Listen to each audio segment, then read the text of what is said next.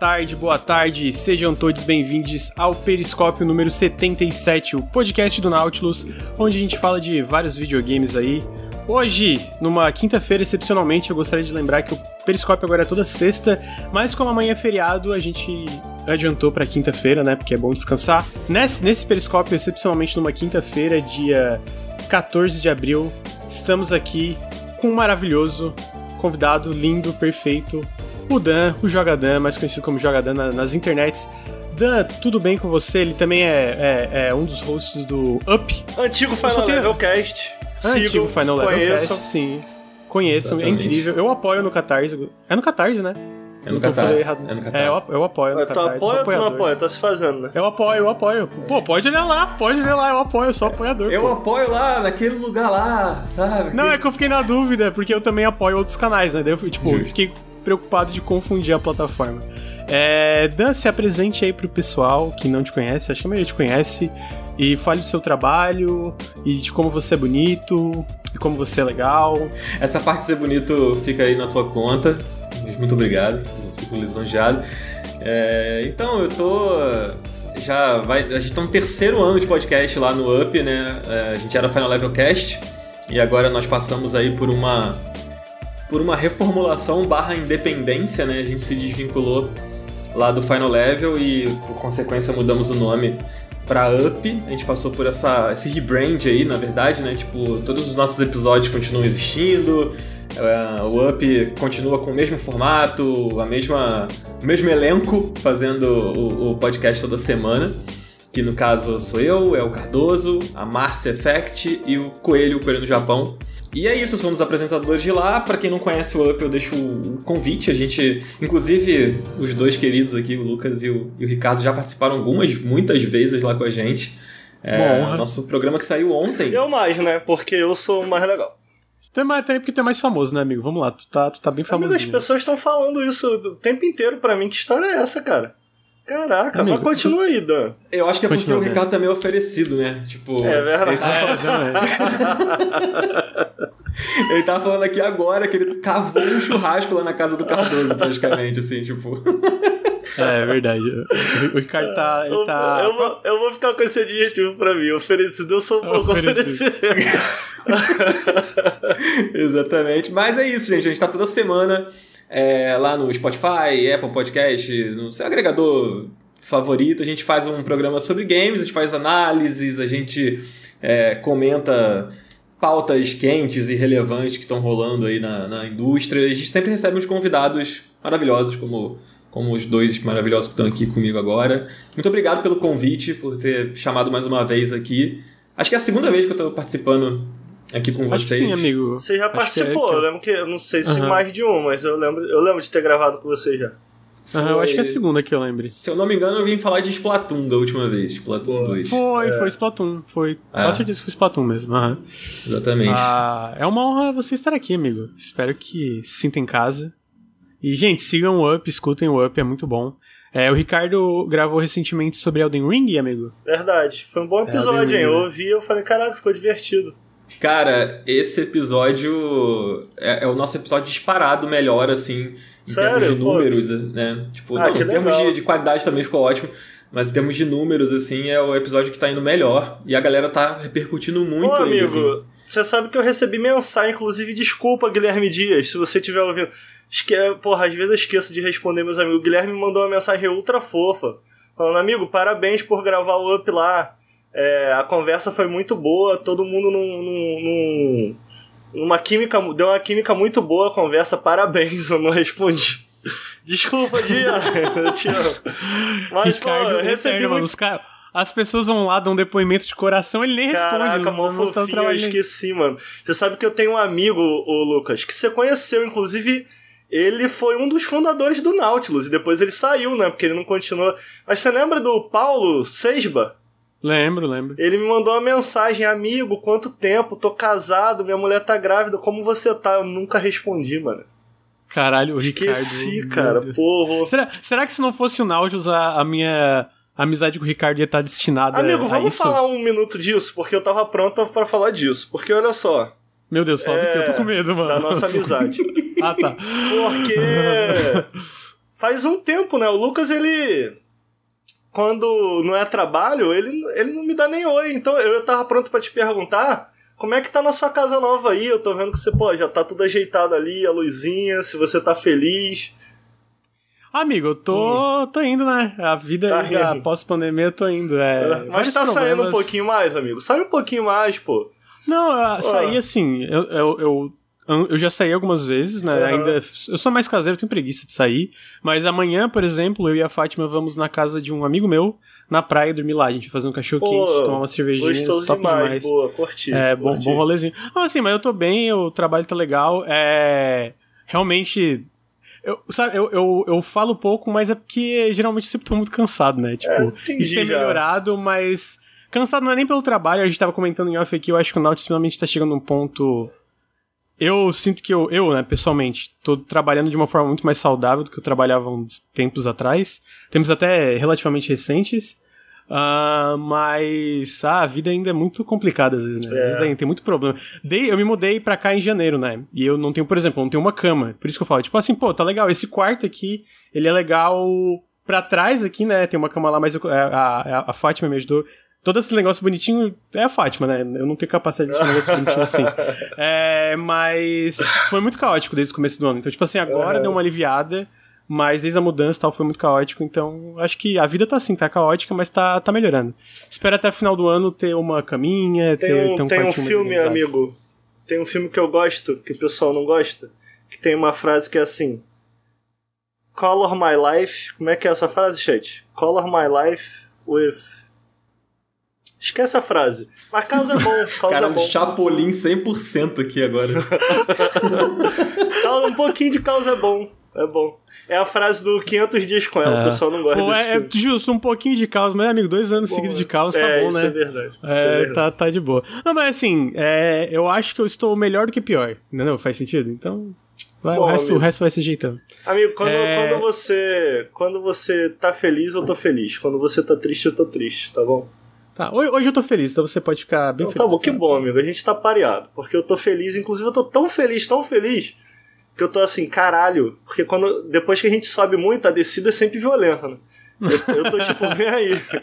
Mas, mas, tá bom, você vê que eu sou um cara otimista, né? não, mas tem que aproveitar, né? Tem que aproveitar, porque né, não, não, não existe felicidade 100% o tempo todo, mesmo se a vida tá boa. Então, é aproveitar os momentos que boa, a gente tá bem feliz. Boa, boa, boa então, amigo, boa. Então você tá feliz, amigo? Você tá feliz? Tá aqui no Periscope? Tô feliz, junto. amigo. Pô, tô tô querendo. Hoje eu escolhi falar aqui de Arteus, mais tarde a gente vai falar. Pô, cara, joguei tanto Elden Ring, tanto Elden Ring que eu. Ah, eu precisei dar uma pausa. Faz, fazia um tempo que eu não tava jogando muita coisa. Mas eu quero voltar pro Elden Ring ainda. Não, sabe, não é nada contra o Elden Ring. É que foi muito intenso a minha relação com o Elden Ring, tá ligado? Até porque a gente teve que correr para entregar, né? A gente teve um monte de entrega e tal. Mas é, você já fechou eu... o jogo, Ricardo? Amigo, não. Sabe que desde que a gente gravou lá, eu não encostei mais no jogo. Não peguei mais para jogar. Mas era mais uma. Sei lá, não tava querendo fazer nada assim de videogame. Às uhum, vezes acontece, né? Acontece, acontece, acontece. bastante. Eu, eu, é. eu, em contrapartida, tô jogando muito videogame ao mesmo tempo. Tô vendo série, tô. Uhum. Só quero voltar, mano. O que, que eu quero voltar? Eu quero voltar a ter o costume de ler livros. Aham, uhum, aham. Teve uma época que eu parei por causa do Nautilus, por causa do trabalho boa. no geral, né? Tipo, e agora eu quero voltar, mas em contrapartida tô bastante. Tá, tá jogando só o Arteus agora, né? Amigo, eu tô jogando o Arteus, é, que a gente vai eventualmente cobrir lá no Janela. Eu vou falar mais aí no bloco final do, do episódio. Tô jogando também o. Comecei ontem, né? O It Takes Two com a Bonita. Tô jogando. Tô adorando, caralho. Achei que. Eu fiquei assim, porra. Vai ser meio chato começar de novo, mas, cara, esse jogo é muito bom. E é foi bom, bom, foi bom, porque o Two é um jogo levinho, né? Então me deu mais vontade de jogar videogame. Muito bom. Justo, justo. Pô, então, o legal, é... do, legal do It Takes Two é que ele tem tanta mecânicazinha e coisa diferente que você esquece, né, mano? Tipo, o tempo passa assim, jogar uns meses depois. Pô, cara, o It Takes Two é muito bom, cara. Sim. Caralho, muito que bom, jogo cara. legal, velho. Eu tava falando pro Lucas, eu abri live e falei, vou jogar uma, duas horinhas. E aí, quando fechou, cara, tanto eu quanto a Mari, a gente ficou assim, caralho, passou cinco horas, tipo. E, e, e eu Sabe quando passa cinco parece duas? Uhum, Cara, que uhum, jogo legal, que jogo legal. Quero muito continuar. Vou zerar de novo, foda-se, tá ligado? Eu, eu, eu, é, eu tô zerando vários joguinhos de novo também, ainda mais sem. Tô zerando Halo Infinite, eu acho que até postei umas fotinhos no, no Twitter esses dias, porque é bom zerar sem embargo também, né? Acho que os três aqui entendem a sensação de jogar alguma coisa em embargo, jogar alguma coisa sem. Mano, às vezes parece um jogo diferente, de verdade, às vezes parece que é outro jogo, assim. É, então, tá bom. Então eu estou aqui com o Dan, estou aqui com o Ricardo, eu sou o seu host, Lucas Avadil. Estou jogando vários videogames, estou jogando Kirby, que inclusive também gravei um episódio do Up é, que a gente falou de Kirby. Ficou muito legal. Eu, assim, eu não consegui escutar ainda, mas eu sei que a conversa ficou muito legal, porque, né, eu estava lá conversando com vocês. Ah, ah, tô jogando Lego, tô jogando Banjo, que vai ser o jogo que eu vou falar hoje. Tô jogando Elden Ring, não zerei ainda, mas eu acho que eu tô na reta final. Acho que eu finalmente tô na reta final, porque tem umas duas vezes que eu penso, tô na reta final, não tá. Aí agora eu acho que eu estou na reta final de fato. Inclusive também estou enfrentando. A gente tava falando mais cedo da Malenia. Estou enfrentando a Malenia. Acho que nunca vou derrotar ela. Acho que nunca vou derrotar ela. Queria dizer que é um pequeno desabafo de Elden Ring. Todos os chefes difíceis, assim, tipo a Malenia, eu acho top. Mesmo a Malenia tendo um golpe que eu acho que é impossível desviar. Quem consegue desviar daquele golpe, parabéns. Eu nunca não vou conseguir, não sei. É impossível desviar daquele golpe. Dito isso, meu Deus, pra que repetir tanto chefe From Software? Meu Deus, mano. Eu acabei de. Mas qual que é o caô? Eles começam a repetir chefe no final? No último, no último ato ali, digamos, tem muito chefe. E assim, tem um chefe especial. Chato, tem um chefe especial que eu fiquei. Eu, decepcionado que. Eu não vou dar spoiler, não vou citar nome nem nada. Mas, tipo, é um chefe que tem, muito, tem um significado muito grande pra história. E aí, tava lá explorando a última área, entrei numa mina, tava explorando a mina no final, o mesmo chefe lá, eu fiquei, que isso, mano? Por que, que esse chefe tá aqui, caralho? Aí também a outra coisa que me irrita é não só o chefe repetido, mas a dupla do Patati e do Patatá. Vai tomar no cu o Godskin do todo o meu ódio, todo o meu ódio pra essa, essa dupla que eu enfrentei. Fica aí o pequeno desabafo. É, mas antes da gente. Fala, fala. Eu só quero, eu quero fazer um comentário sobre isso. É que eu, eu tenho a impressão de que isso acontece porque eles ainda tão, tão, são novos nesse negócio de mundo aberto, uhum, cara. Uhum. E aí eles trouxeram as paradas pra, de repetição ali, meio que achando que as pessoas não iam fazer 100%, e aí talvez não fossem sentir a repetição, Sim, sabe? Tipo. Uhum. Só que a galera é completamente alucinada, alucinada. e tá fazendo Sim. tudo, tá é, ligado? É, não, então, é, é, porque, por exemplo, o caso. Esse caso específico do chefe que me decepcionou foi mais pela questão narrativa. Eu acho que perdeu muito do impacto, assim. É. E o. Já o Godskin do falar até Get Good. Mano, matei na segunda, terceira tentativa, mas é chato. Tipo, pô, mesmo chefe, sabe? Já, já, já sei o moveset e tal, então é, é, só, tipo, eu acho que é entediante. Não é nem que é desafiador ou não, algumas são mais difíceis, só é entediante, assim, quando é muito chefe repetido. Eu acho que no final tem muito, assim. Dito isso, pô, ainda tô, tô gostando muito, assim, ainda acho que é um jogão. Tô louco pra zerar, porque eu tô muito fascinado com a história do jogo, pô, assim. Tô entendendo muita coisa? Não, nada. Absolutamente nada. Tô no último ato, não entendi nada ainda. Mais incrível. Mas o VAT tá aí, pra, VAT ajudar, tá ajudar. O VAT vive. Exatamente. É, então, antes da gente entrar nos jogos, eu vou dar uns, uns recadinhos. Que é que o Nautilus é financiado coletivamente. Se você gosta do nosso trabalho, seja nos podcasts, nos vídeos, nas lives, considerem apoiar em apoia.se barra Nautilus ou picpay.me barra canal Nautilus. Todo o apoio faz muita diferença pra gente continuar esse projeto aqui na internet. Uh, se você está no feed de podcasts, fica o meu convite para vir em twitch.tv barra nautiluslink. A gente faz live quase todos os dias. O Café com Videogames toda segunda-feira de manhã e o Periscópio é toda sexta-feira entre as 12 e 3 horas da tarde. Eu, hoje, esse Periscópio sendo gravado no dia 14, excepcionalmente foi numa quinta, porque essa sexta dessa semana vai ser feriado, né? Então, a gente... É feriado de quê mesmo? Eu meu? não lembro, mas é feriado. Eu... É Páscoa. Ah, é Páscoa? Eu tava na dúvida. É, ah. não, então, é porque eu, eu, sei que tinha Páscoa esse mês, mas eu tava na dúvida se era amanhã. É, é Caralho, não tinha não, Páscoa... noção, cara. A Páscoa é domingo, uhum. né? Mas aí acho que sexta é alguma coisa tipo.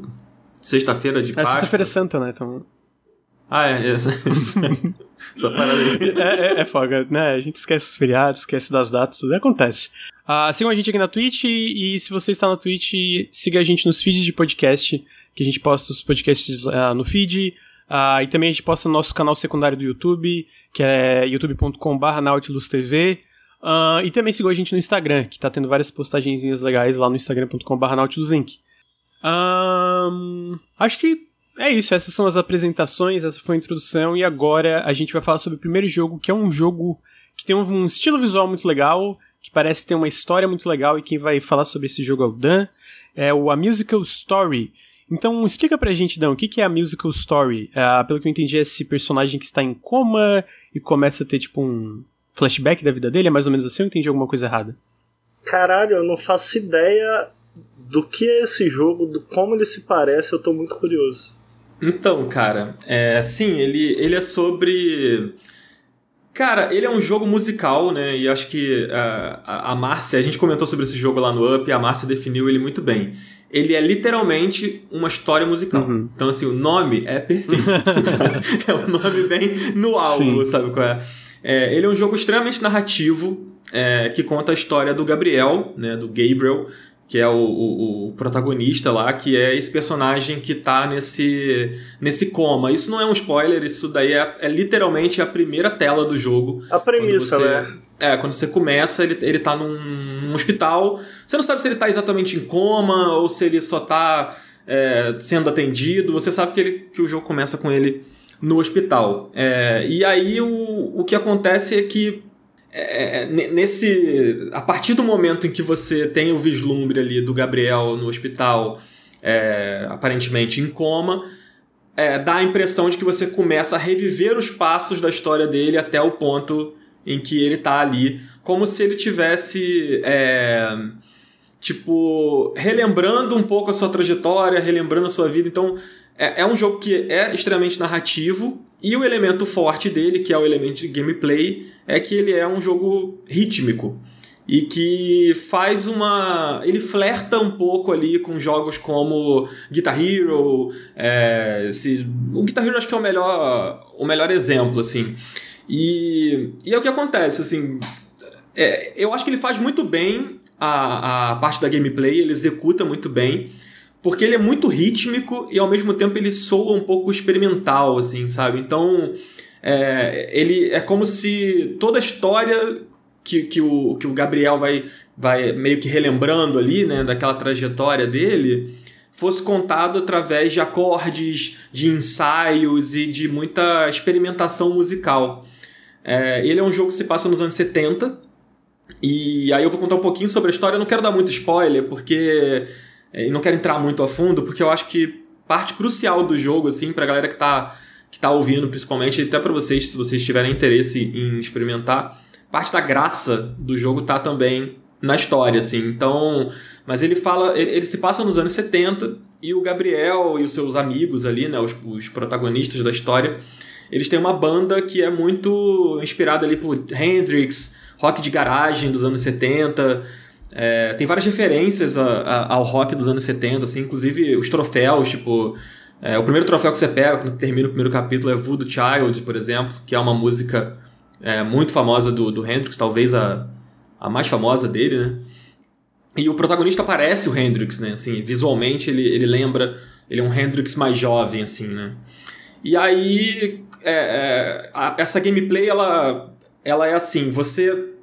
Ele vai... Cada capítulo da história que você vai vivendo, é, você tem uma música para poder, tipo, ilustrar aquela, aquele momento, aquele capítulo. Então, tipo... Sei lá, vocês, eles decidem partir por uma jornada em que eles vão a um evento para poder se apresentar, um evento chamado Pinewood. E aí eles vão se apresentar como banda nesse lugar. E aí a história começa com, sei lá, eles entrando numa van. é, e aí na van, vem, enquanto tá na van, vem ali um círculo, né? Que é aquela coisa da gameplay. A música faz uma sequência de acordes. E aí você tem que reproduzir essa sequência de acordes é, no ritmo certo para poder passar de fase. E aí isso vai vindo várias. Vão, são, cada capítulo são várias etapas em que você joga controlando a guitarra, controlando o baixo, controlando a bateria, controlando o, o, o piano, né, o sintetizador. É, em alguns momentos vai ter a voz também. E, e, e para mim a parte legal é o quanto, o quanto isso cruza com a história e com as emoções, assim, porque é, é bem emocionante a história, sabe? É bem, bem tocante, você vai se envolvendo com os personagens. E é isso, tipo, é, você vai ver que vai ter um momento em que eles estão numa bad, né? Porque assim, anos 70, né? Então fala muito sobre droga, fala muito sobre o rock and roll, sobre amor, paixões ali muito explosivas, né? Aquela coisa bem de astro da música, né? E, e- e- pegando os anos 70 como recorte histórico, assim, é, você tem essas influências muito marcantes, né? desses grandes artistas, como é, a, a, o mergulho no, no, no, no, no psicodelismo, na droga, que, que foi uma coisa que marcou muito essa década. E aí você. É, é, é como se cada história tivesse inspirando uma canção que você está ajudando a compor.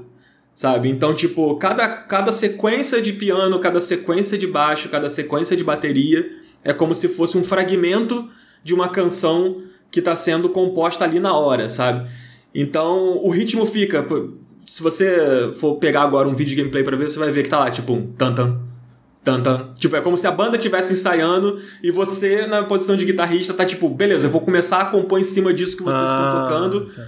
Entendeu? Baseado na história. Aí a guitarra faz um tan, tan, tan, tan, tan, tan, em cima e o ritmo continua. Tan, tan, tan, tan, e você vai fazendo por cima, Sim, entendeu? Sim. Então é, é, é como Irado. se fosse muito sobre composição, assim, uhum. sabe? Mas, mas você não você não cria a sua batida. A batida é meio que pré-definida. Ela é pré-definida. Pré-definida. E aí é, é eu, eu, fiquei mais em dúvida de tipo como se joga, sabe? Do tipo é, é tipo Guitar Hero em que cada botão é uma é uma cor e aí tu porque é uma eu tô vendo aqui para quem tá só ouvindo, basicamente o que eu tô vendo aqui é uma bola, um círculo, né? Com Isso. várias bolinhas menores e eu não consegui entender o que, que significa, tá ligado? Tipo então, assim. beleza. Os comandos dele são só dois botões. Você uhum. usa o L1, é, se você tiver num controle de PlayStation, né? Eu joguei ele no, no, no PS5, né? Você usa o L1 e o R1, né? Uhum. E aí as variações são tipo. Você tem que apertar o L1 para fazer uma nota, ou o R1 para fazer uma nota, ou você tem que apertar os dois para fazer uma nota ou você vai ter que segurar os dois ao mesmo tempo, que vai ser uma, por exemplo, uma nota mais estendida, né? Ou vai ser uma, uma nota mais forte, então você dá só um toque ao invés de segurar nos dois. E aí vai fazendo essas. Tem essas variações de sequências e tudo isso extremamente rítmico, assim, tipo, você vai. Ele vai repetindo, como eu falei, tem uma banda Mas tipo assim, tipo assim. Por hum. exemplo, quando eu olho para pro negócio do Guitar Hero, eu sei que quando a notinha passar ali naquela linhazinha, é a hora de eu apertar o botão. Eu tô com dificuldade de enxergar isso, tá ligado? Tipo, pô, como que eu sei quando é a hora de apertar o botão nesse jogo? Ou, ou não tem timing, é só tipo. Não, é, então, ele tem assim, é, tem os círculos e vão uhum. aparecendo as bolinhas. Apareceu ali no trailer, né? Uhum. É, então o que acontece? A fase começa, essa, essa sequência aí que tá aparecendo agora, que a gente tá um pouco atrasado aqui, né? Porque uhum, eu tô olhando da live ali. É. Mas é, ele, ele primeiro, ele ensaia a sequência. Então a música hum. toca para você. Hum. Tipo, tan, tan, tan, tan, tan, tan, tan, tan, sabe? E aí você vai ter que repetir, só que ah. fazendo no controle. O tan, tan, tan, tan, da maneira entendi. como o jogo quer que você faça para você acertar. Entendi. Então você tem que pegar o ritmo e decorar aquela entendi. parte ensaiada, entendeu? Entendi. Ah, interessante, interessante. É, é exatamente isso. E. E assim. É, falando desse jeito parece um pouco repetitivo, né? Porque ele faz a, a sequência de acordes, de, de, notas, né? E depois você vai e, e, e, e repete. Então ele testa a sua memória, né? Para você poder gravar e ao mesmo tempo ele testa o seu, o, o seu ritmo, né? Para você poder fazer exatamente no ritmo correto da música ali. É, e, mas não é repetitivo. Porque como tem esse, essa... Depois de um tempo jogando, você você absorve essa coisa de que a música está sendo feita.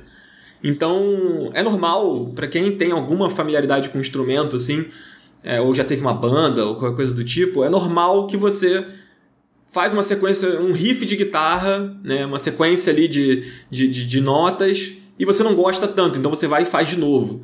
Então, tipo, cada vez que você erra, é como se você estivesse compondo mesmo. Sabe? Tipo assim, cara, é, isso aqui não ficou bom, eu tenho que eu vou acertar. Então, uhum. ele, não, ele não é punitivo a ponto de você falar, ai, lá vou eu repetir de novo porque eu sou muito ruim. Quantas sabe? horas, tipo, amigo, para fechar? Cara, três horas. Pô, show de bola, hein? É, três horas. E assim, ele, ele é muito bonito. Eu ia falar, a, é, a, direção de, é relaxante. a direção de arte dele é, pô, um esculacho, mano. Eu acho muito bonito a direção de arte dele. É, a direção de arte dele é muito boa. Como eu falei, eu não, eu não quero entrar muito na, na questão da história, porque é muito difícil você entrar nessa questão sem estragar um pouco a experiência. Mas assim, ele é um jogo. para quem curte esse tipo de som, sabe? Tipo. vai se amarrar. É, cara, só vai, assim. Se você gosta de, de, de, de rock, assim, anos 70 principalmente, ele tem uma pegadona, assim, bem forte mesmo. E. E ele é um jogo, cara, gostoso de jogar, sabe? Tipo, é uma história, é uma história que ela tem a sua profundidade, mas você vai você só vai indo, sabe? Tipo, você vai fazendo as fases e tal e, e vai, você vai curtindo as músicas, né? Então, eu, eu particularmente peguei ele assim, numa sentada eu terminei o jogo, até porque ele não é muito não é muito longo, né? É, e eu gostei bastante da história, gostei bastante da experiência. E ele, ele te instiga a voltar, né? E fazer, porque as fases você tem a coisa do perfect score, né? Tipo, de de, de, de, não errar a sequência de primeira, né? Ou de, sei lá, de fazer uma parada da maneira como ele quer que você faça. Então, e, e quando você faz o Perfect Score 100%, você habilita o final secreto ah, do jogo. Então, secreto.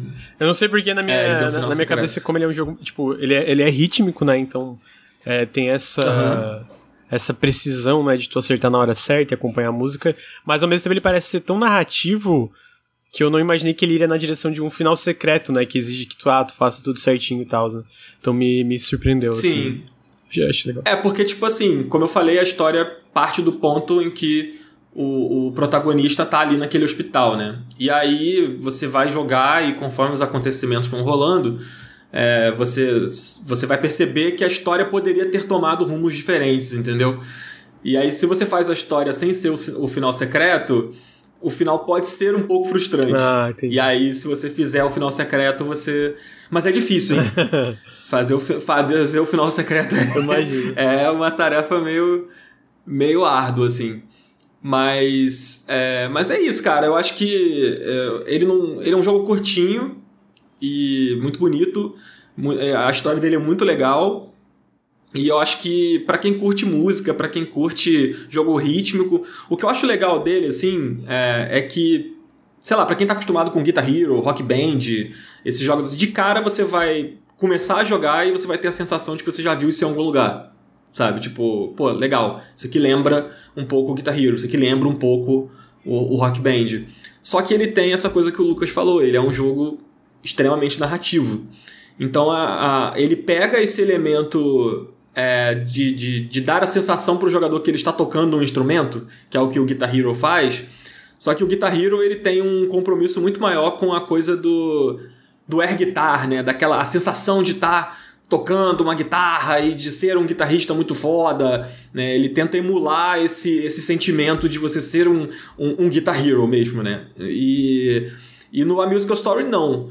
O que o A Musical Story tenta transmitir para você é a coisa da, do looping criativo, da composição, sabe? De, de estar vivendo uma história é, que um músico estaria vivendo, sabe? Então tem as dores de, de uma pessoa que tem uma banda, tem o drama de, de, de, de, personagens que são famosos da história, que viveram essa época do rock dos anos 70 ali. E é, eu acho que é isso, é uma homenagem muito legal a uma década muito importante para a música e feito de uma maneira muito muito tocante assim. A história é muito bonita e eu acho acho bem uma experiência bem legal assim. Muito né, interessante né, então... muito interessante. É engraçado você falando assim eu não cheguei a jogar mas eu acho que era isso pelo menos era isso que eu imaginava que seria aquele jogo que saiu exclusivo pro pro Xbox Lucas como é que é o nome dele exclusivo saiu no Game Pass que é tipo um side scrollerzinho bonitão de um, de um maluco que é músico e os. E os... Ah, o The Artful Escape. The Artful Escape, é. Eu acho ah, que era. Achei que fosse o Anderson. Acho que era um rolê que eu esperava um pouco assim do Artful Escape, porque eu nem sei se é bom. Eu sei que o Lucas gostou, né? Eu gostei, eu gostei do Artful Escape. É... Mas, cara, achei muito interessante essa última, essa última parada que você falou, assim. Tipo, essa ideia de. Essa ideia, porque eu gosto. Eu Pô, eu gostava muito de jogar Guitar Hero. Eu acho que, eu acho que o prazer de jogar Guitar Hero no controle é diferente do prazer de jogar Guitar Hero na guitarra, tá ligado? Sim. E ainda que eu acho muito divertido jogar Guitar Hero na guitarra, eu sinto um pouco de falta de Guitar Hero no controle, tá ligado? Então quando você começou a falar desse jogo, eu falei, porra, é tipo um story mode de Guitar Hero, isso é maneiro. Mas eu achei legal justamente como ele se diferencia. essa ideia de, tipo, de você meio que estar compondo e treinando a música, pô, muito interessante. Achei muito maneiro, cara. Sim. Vou botar na minha lista. Não, eu, eu cara, acho que... Eu... Falei, desculpa, né? Não, eu, eu, super recomendo, assim, acho que é uma experiência bem legal. E, e o que é legal é a forma como eles amarram a narrativa com, com as canções, né? Tipo, você vai ver que o tom das músicas, a pegada tem a ver com, com o que tá rolando ali na história, sabe? Tipo, tem um momento do jogo, por exemplo, em que eles estão numa situação meio bad, assim, aí eles meio que param, eles estão. Tipo, o jogo todo é uma. É uma road trip, né? Eles estão indo de um ponto do, do, dos Estados Unidos até onde, onde vai rolar o evento onde eles vão se apresentar. E aí, no meio dessa jornada, várias coisas acontecem, né? Que eu não vou contar aqui. Mas aí tem um momento que tá rolando, tipo, uma, uma badzinha, assim, entre os personagens, e eles, tipo, param o, a van deles e sentam em volta de uma fogueira. E aí, tipo, como eles são músicos e tal, eles, vi eles vivem a música, e essa jornada deles ali é sobre estar vivendo a música que eles fazem, eles começam a compor ali. E você vê que a música que eles começam a tocar é uma música que tem super a ver com o momento do protagonista e o momento que eles estão vivendo ali, por conta do momento que o protagonista está passando naquele capítulo, sabe? Então, eu acho que ele, ele amarra muito bem a gameplay né, a execução da, da, da, da, gameplay com a narrativa, assim. Acho que ele tropeça em alguns momentos fazendo isso também. Não, não vou dizer que ele, é, que ele é uma experiência perfeita, mas no geral eu acho que ele entrega muito bem e, e cara, é, eu acho bem legal. Assim, é um jogo que não é muito caro, é, principalmente no PC, na Steam, eu acho que ele tava 20 e poucos reais, eu acho. Uma coisa assim. Então acho que é uma experiência legal para quem curte e é rapidinho, né? Eu, eu tô numa fase que eu eu gosto de jogos curtos, assim. Então, ah, eu, eu valorizo muito, nossa senhora. Porra. Ainda é. mais depois do Elden Ring. É, então, tipo, eu nem zerei, eu tô com 130 horas do Elden Ring e ainda não zerei, então é tipo. É, valorizo muito jogos curtinhos. Mas uh, tudo isso que vocês falaram, o que o Ricardo complementou, né, e tu, tu tava falando do jogo, eu achei legal. E é, é essa ideia, né, de contar a história através da música e meio que compondo a história de certa forma, né? Pelo menos pedaços da memória compondo ali é, junto com a, com, com a banda. Eu achei uma coisa é, muito interessante. E além disso, é, esse lance de ser dois botões, eu ando vendo mais desenvolvedores independentes é, experimentando com a forma que tu pode jogar um jogo rítmico, né? Então tem esse aí, a Musical Story que tu comentou. Tem um que eu gosto muito da demo, cara, da demonstração. Eu não sei se algum de vocês dois já viu Kill la Kill, Tengen Topa Gurren Lagann. Não sei se vocês já ouviram falar. Eu já ouvi, mas eu não Kill sei, sei lá, não sei do que se trata, tá ligado? Aham, uh -huh, mas... É um anime? É um anime, é um anime. É, o, tem, o Green Line especial eu gosto muito, mas é, tem esse jogo chamado Unbeatable, que ele teve um Kickstarter muito bem sucedido, que é também um lance de dois botões. No caso específico do. Não, eu nem lembro se é dois botões ou se é. Não, eu acho que é dois botões agora. É, mas no caso específico do Unbeatable, ele é um pouco mais tipo. Tá a música tocando, tu tá, tu tá dando um monte de porrada em monstros que tão, não te deixam Monstros não, criaturas que não te deixam tocar música porque tu vive num mundo onde música é crime e você vai cometer crimes. É uma garota de cabelo rosa, assim, com uma estética meio anime e os animes da dessa da Trigger, né, do, do pessoal do Tengen Toppa Gurren. Mas o que, que eu achei, o que que a, o link dos dois jogos aqui é a mesma coisa, são tipo dois botões para tu jogar um jogo rítmico. Tem um jogo rítmico que eu, que eu joguei recentemente que também achei oh, fantástico. Mas qual jogo tu tá falando? Desse Unbeatable e como o Musical Story ah, e, tá. e, eles fazem esses métodos novos para tu jogar um jogo de ritmo. Uh -huh, uh -huh, e tem um outro que eu joguei também que é o Within Doctor, que até o Ricardo brincou que eu adoro o jogo que vai pro desktop, mas também é a mesma coisa, que é um jogo que joga com um botão só, né? Então eu acho legal, tipo, que ele pega esse negócio de contar essa história, tipo, de como, dessa banda, né? Ah, e até esse lance de tu tá junto deles compondo e a forma que eles tran transferem isso, transmitem isso pro controle em si, de tu ver ah, o cara, tipo, treinando, né? Tipo, compondo e tentando acertar ali quando ah, os riffs da guitarra, sei lá, ou, ou coisas do tipo. Achei... É, e é legal porque, tipo assim, a gente, eu, a gente cita o Guitar Hero porque é uma referência evidente, assim, mas é, são jogos que seguem caminhos completamente diferentes, né? O, o Guitar Hero, ele é a gameplay dele é muito sobre sua habilidade, né? É sobre você... São muitos botões e, e você tem que apertar todos eles ali e, e, você tem que ser rápido, né? E tal. E, e o... Você tem que ter o ritmo e tem que ter a habilidade e a velocidade ali de apertar as paradas.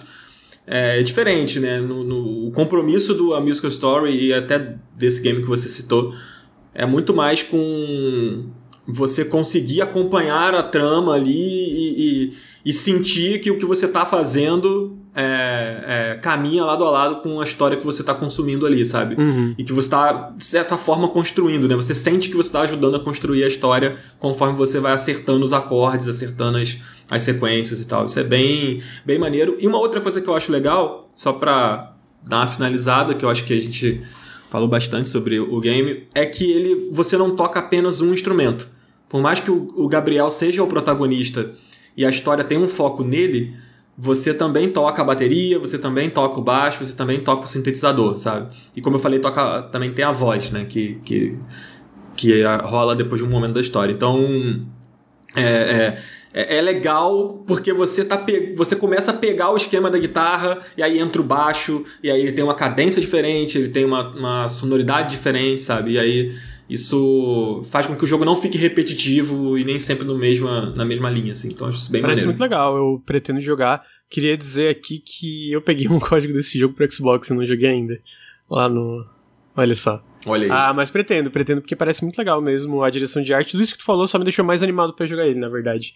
Ah, então está. Ele saiu pra. Eu, eu vou chutar porque o pro Xbox eu sei que sim, mas eu tenho quase certeza que também pra PlayStation, porque o trailer que tava passando era pra PlayStation.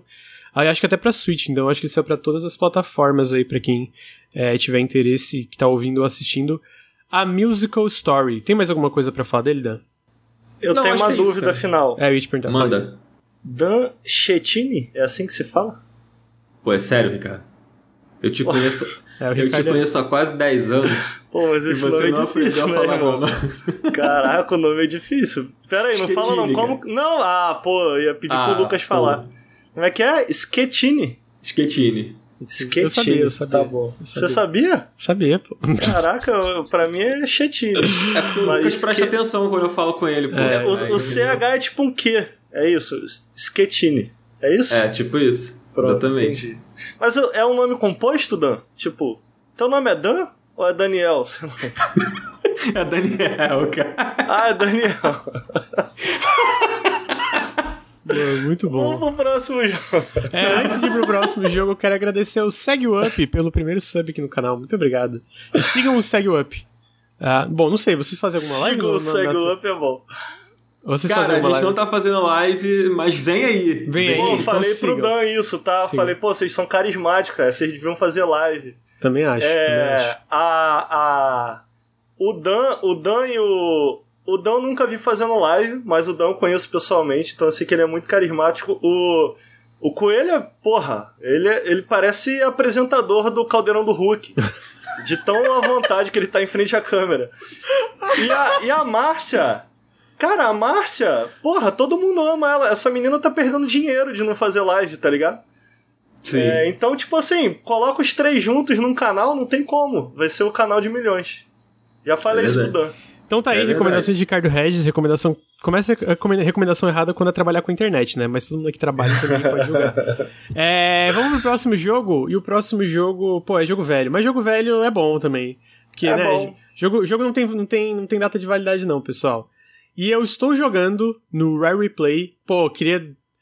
Pô, retrocompatibilidade do Xbox, top demais, mano. Muito bom. Tudo bem que no caso específico do, do, do, do Banjo e dos jogos da Rare teve um esforço ainda maior com o Rare Replay, né? Mas muito bom retrocompatibilidade. E eu estou jogando o Banjo Kazooie, a versão lançada no Xbox 360, né? Na Xbox Live Arcade. E pra quem não conhece Banjo Kazooie, a... Pera aí, rapidinho, rapidinho. Eu queria que antes que você começasse, que quando tu falou que ia trazer esse jogo, eu fiquei com uma questão martelando na minha cabeça. Eu queria saber se eu podia trazer. Eu sempre. Será que pode? Pode, pode, vai. Fala aí. Não, porque você falou que tá jogando banjo, né? Hum. Aí eu queria saber por quê. Nenhum, eu fiquei com vontade, amigo. Tem, tem alguma. Eu preciso ter uma razão para querer jogar um videogame?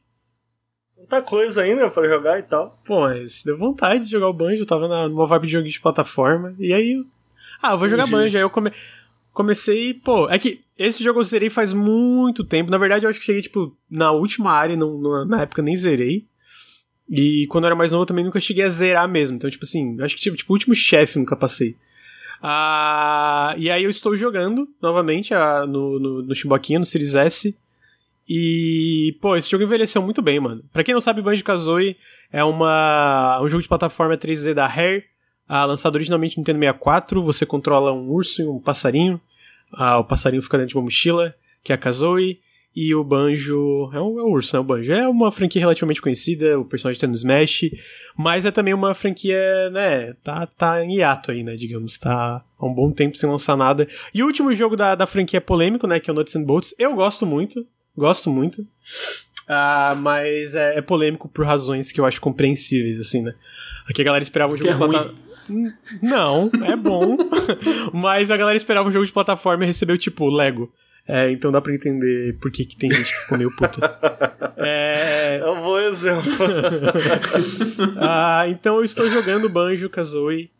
Ah, e cara, eu sinceramente tô surpreso com quão bem ele envelheceu.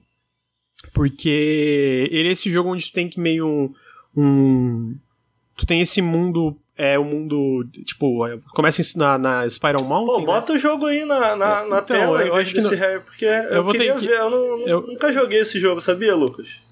Ah, não sabia, amigo. É bem legal, assim. Nunca joguei. Obviamente. É, é porque ele era que... de 64, não era? Sim, era de 64. Eu não tive 64, então eu. Por isso que você perguntou por que, que o Lucas tá jogando, tá explicado. É. Se você tivesse jogado, você saberia a resposta. Obrigado, Dan.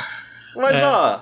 Pô, é um jogo que eu olho assim, pô, não tem nada a ver com o visual, não tem nada a ver com isso. Acho até, acho até bonitinho até hoje, olha lá. É carismático. É tipo o Crash, que até hoje eu vejo o Crash sem ser o remake. E eu falo, cara, é um jogo pra época, ainda mais pra época que saiu, né? Que era esse 3D meio rústico. Uhum. Pô, um jogo muito bonito. Mas, sei lá, nunca vi nada dele que eu falo, nossa, pô, vou jogar, hein? Eu, pior que eu acho que faz sentido, eu sinto, tipo assim, é porque, especialmente hoje, né, com tanto jogo de plataforma que já saiu, tu vê ele e pensa, ah, é mais um jogo de plataforma. Eu, eu acho que é um. Tipo, à primeira vista eu acho que é um, é um pensamento válido. Você nunca jogou, né? Mas eu acho que o que tu joga, o que tu sente pra mim quando tu joga, é primeiro, quão legal os mundos que tu vai são, pela forma que o jogo constantemente te apresenta desafios e faz, ó, oh, lembra que tu podia usar. Tinha esse desafio que foi feito dessa forma antes, com essa habilidade? Agora tá feito dessa forma completamente diferente, mas tão legal quanto, né?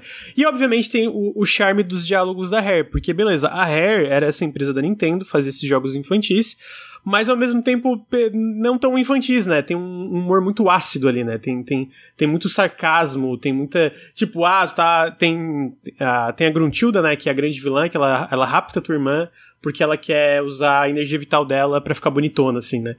Ah. E tu encontra a irmã dela várias vezes, a irmã da Gruntilda, que ela vai te contando vários segredos que tu lá na frente tu usa num, num jogo de quiz, né? Ah, e aí, um, tipo, os segredos, tu para pra ler o diálogo que supostamente é um infantil, é tipo, ah, um dos segredos da Grantilda é que ela faz um striptease no bar em que ela vai e tal, tal, tal. E tu fica tipo assim, hã? Oi? Como assim? Então, tipo, é, é, é, tem esse humor da Harry que eu acho que é uma coisa muito característica do estúdio que se mantém até hoje nos jogos mais recentes, até em algo como Sea of Thieves, né? Que tu vê certa acidez em diálogos e coisa assim, que eu acho que que é uma coisa muito própria, mas é de verdade, eu acho que se tu começa a jogar, talvez não no primeiro nível, porque o primeiro nível é muito básico, mas conforme tu vai liberando as habilidades, e aí o jogo é dividido assim, né? Tu tem esse, esse overworld, ah, então tu vai, tipo, conforme tu vai explorando o, o castelo da Gruntilda, tu libera áreas, né? Áreas do próprio castelo que tu pode explorar, mas tu também, tipo, completa quadros com os pedacinhos de quebra-cabeça dourados, que são os mundos que tu vai entrar. Então tem o um mundo overworld, que é esse, esse, esse é, é tipo uma, uma, um grande... Tem uma cabeça gigante dela na montanha que tu entra e é bem grandão, tem vários lugares que você pode descobrir. E aí tu vai quando tu completa o quadro com os pedaços de quebra-cabeça, diferente de algo como Super Mario 64, que me corrija se eu estiver errado, mas tu entra dentro do quadro para entrar no mundo, né? Nesse caso, não. Tu desbloqueia uma parte desse castelo, desse calabouço, que aí tu vai poder entrar no, no mundo que tu desbloqueou. Então tem um mundo na neve, tem um mundo no deserto, né? Tem mundos, tipo, é, Esse que... jogo é pós Mario 64 ou antes? Pós. Pós, pós isso, obrigado. Pós. É, eu, eu, eu tô perguntando isso porque eu acho que essa informação é importante, porque essa era uma época também que uh, os desenvolvedores estavam começando a entender também como fazer um jogo de plataforma 3D, né? E o Mario 64 ele foi meio que esse benchmark, digamos assim, né? De tipo, de é, mais Mario, ou menos. O Mario 64 aí, é quase a bíblia é, dos jogos é, de plataforma dos é. anos 90, assim, né?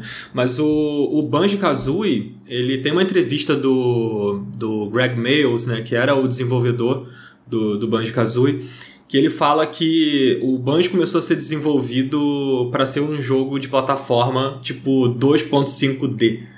Tipo Hum. isso, assim. E aí Uhum. eles foram mudando porque o Nintendo 64 né, é, tava começando a dar muito certo com jogos em 3D, já tinha saído o GoldenEye, já tinha saído o Mario 64, então eles sentiram que o, que o Banjo-Kazooie precisava acompanhar aquilo ali. E aí já tinha saído o Mario, o Mario 64 já tinha brilhado, já tinha saído Donkey Kong, que não era, na minha opinião, não é um, um, um ótimo 3D do Nintendo 64, mas que tinha muito do que tem no Banjo, que é a coisa dos colecionáveis, né? Então, é, eu acho que ele. O, o Prandas, o Claudio Prandoni, grande Prandas, Aham. um beijo pra ele, inclusive, sempre manda um pra gente. Maravilhoso, maravilhoso. Onde quer que eu vá. Ele, maravilhoso. Ele gravou com a gente um episódio lá no Up, que eu não vou me lembrar qual é o episódio, mas que ele falou que uma coisa que eu acho muito interessante, que tipo, o Banjo parece que ele esperou tempo suficiente pra beber tudo que o Mario 64 fez de bom e os outros jogos de 3D de plataforma da época fizeram de bom e ele foi bem maduro e executou a fórmula que na época era a fórmula de ouro de uma maneira muito boa, sabe? Uhum. Ele não tem tantos colecionáveis quanto Donkey Kong, que eu acho exagerado. E ele. Ele é menos experimental do que o Mario é em alguns momentos, assim, sabe? Tipo, ele é mais certo de si, eu acho, assim. E. Eu ainda acho o Mario 64 melhor, mas, o mas eu acho essa, essa, essa observação do, do Prandas bem pertinente, assim, sabe? Uhum. É, É, só isso foi que- mal. Eu acabei passando por cima aqui, falando pra caralho. Não, amigo, Desculpa, fica à Lucas. vontade, fica à vontade. É, o que tu falou, inclusive, foi muito bom, porque eu gostei muito do que tu falou. Ele é muito é, certo de si, foi isso que tu usou, né? e eu acho que isso fica muito claro conforme tu joga, porque eu acho que o ritmo desse jogo é muito gostoso, mano. A forma como ele vai conectando, tipo, ok, tu liberou mais uma parte na, no calabouço da Gruntilda que vai conectar pra um mundo novo que tu pode liberar, mas pode explorar essa outra parte, aí tu entra no- nesse mundo novo, sei lá, ah, o mundo dos piratas, ou o mundo de tal coisa. E aí tu libera uma habilidade nova que tu já clica, ah, eu posso fazer aquilo lá.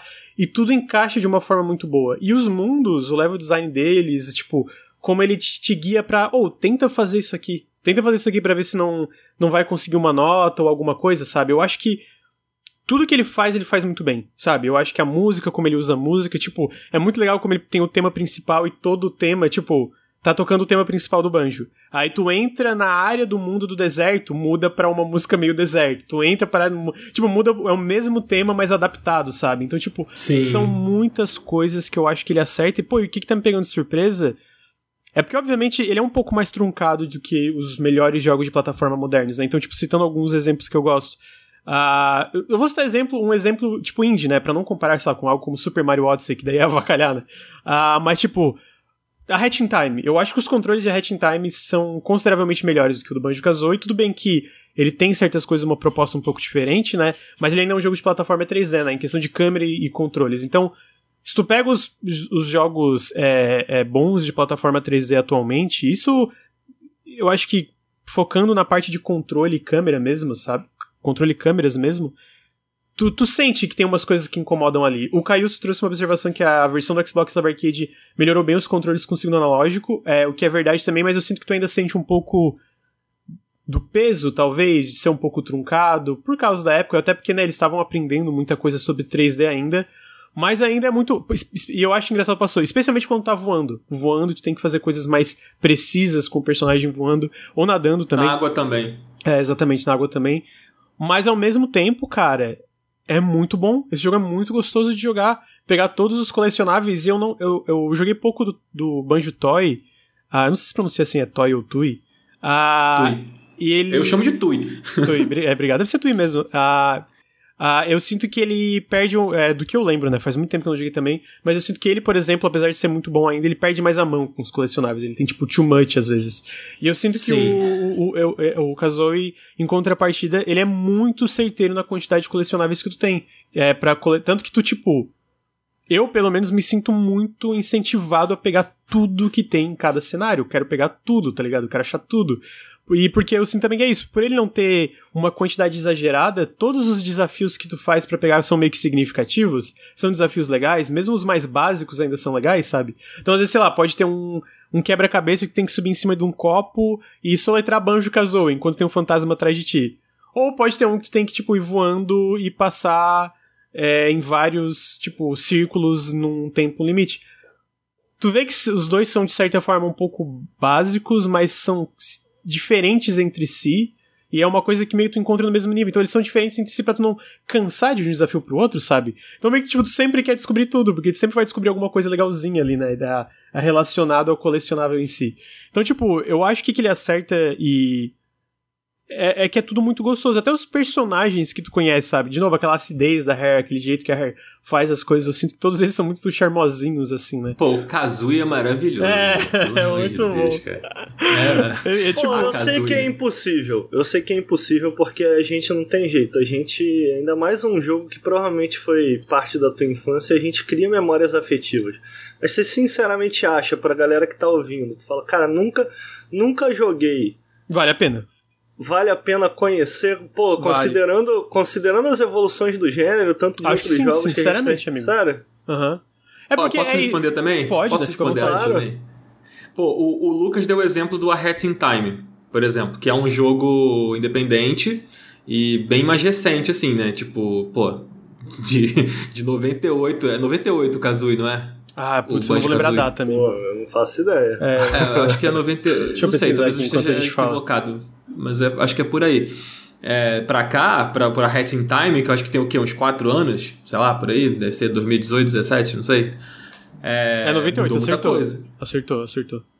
É, perdão, o perdão. Time eu não sei. Ah, não, é, o A Hat in Time deve ser por aí mesmo, uns 4, 5 anos, eu acho. É, por aí. Pô, o Banjo-Kazooie, por mais que ele tenha essa... É, é que eu, sei, eu entendo que tem uma galera que tem uma dificuldade muito grande é, em jogar jogos mais antigos, assim, né? Tipo, você vê, a, tem uma galera que pega os gráficos, vê assim, ah, a jogabilidade tá muito truncada para mim, assim. Mas para quem não se incomoda em jogar uns jogos de retrô, eu acho que vale muito a pena porque ele, por exemplo, comparando com a Hat in Time que eu falei, ou o próprio Yoka Lele que estão falando ali no Nossa, o Yoka Lele é ruim, no Porra, chat também. É decepcionante. Desculpa, eu não gosto. Continua. Eu também não sou muito fã. Eu acho que tipo, é o Banjo ele é coeso, velho. Tipo, ele não tem uma queda, tipo a Hat in Time, por exemplo. Prime a primeira fase é excelente, a segunda é muito legal, mas depois ele começa sabe, parece que eles não sabiam muito para onde levar, começar, não souberam desenvolver tantas ideias dos outros mapas, sabe? Enquanto o Banjo, ele ele surpreende a todo momento, sabe? Tipo, todas as fases são muito particulares, são muito únicas. E isso é muito da coisa do que lembra muito Mario, né? Tipo, lembro Donkey Kong, aqueles jogos de plataforma da época, que eu acho que ele bebeu muito e, e, executou muito bem, sabe?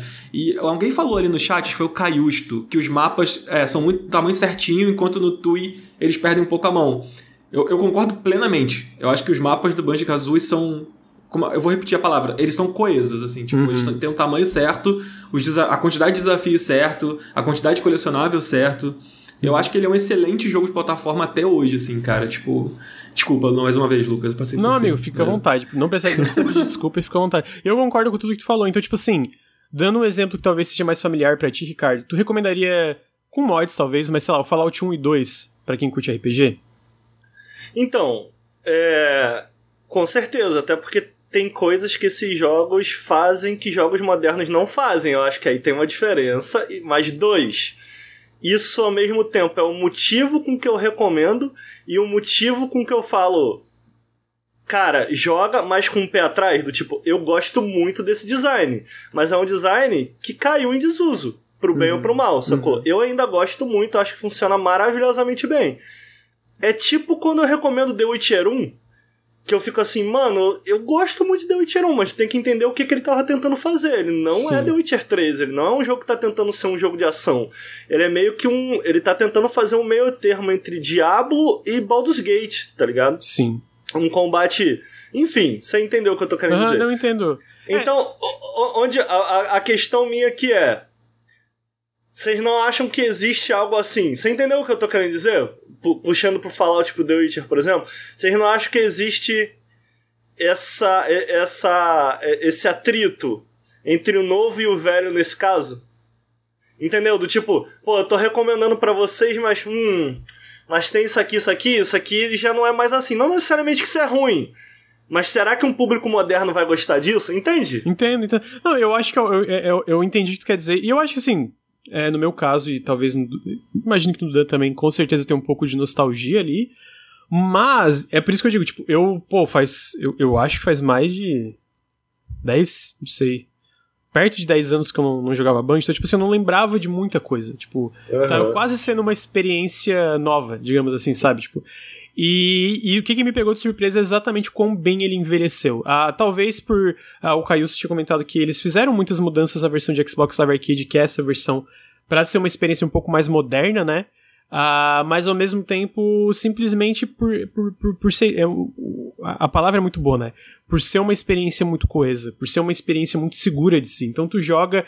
Sim, se tu for jogar, tenha, tenha, noção, tenha a, a consciência que tem problemas de câmera que muitos jogos de plataforma 3D não tem mais tanto, né? Não é mais tão acentuado tem problemas no controle, especialmente nas partes de voar ou de nadar, que é bem truncado. O próprio movimento do banjo, eu sinto que ele é um pouco mais truncado do que alguns jogos, é, de vários jogos de plataforma modernos.